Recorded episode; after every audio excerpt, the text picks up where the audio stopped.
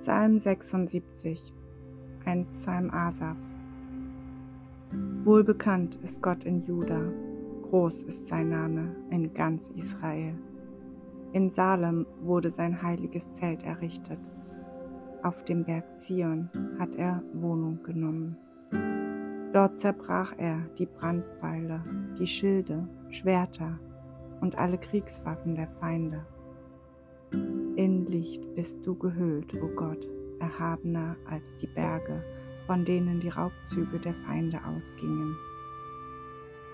Selbst die mutigsten Helden wurden ihrer Waffen beraubt. Nun schlafen sie den Todesschlaf und keiner der sonst so starken Krieger vermag die Hände zum Kampf zu erheben. Dein Drohnen, o oh Gott Jakobs, genügte, und schon fielen die Pferde vor den Streitwagen in einen betäubenden Schlaf. Du, ja furchterregend bist du, wer kann vor dir bestehen, wenn du deinen Zorn freien Lauf lässt? Vom Himmel her lässt du dein Gerichtsurteil hören Furcht ergreift die Erde und sie wird ganz still. Ja, das geschieht, wenn Gott aufsteht, um Recht zu sprechen, um den Unterdrückten im Land Rettung zu bringen. Selbst das schlimmste Wüten von Menschen trägt noch bei zu deinem Lob. Du schmückst dich mit allen, die diesem Toben entgehen, wie mit einem schönen Gürtel.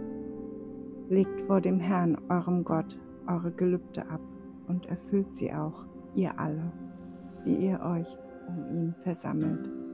Ihm, dem Ehrfurchtserbietenden, bringt eure Gabe dar.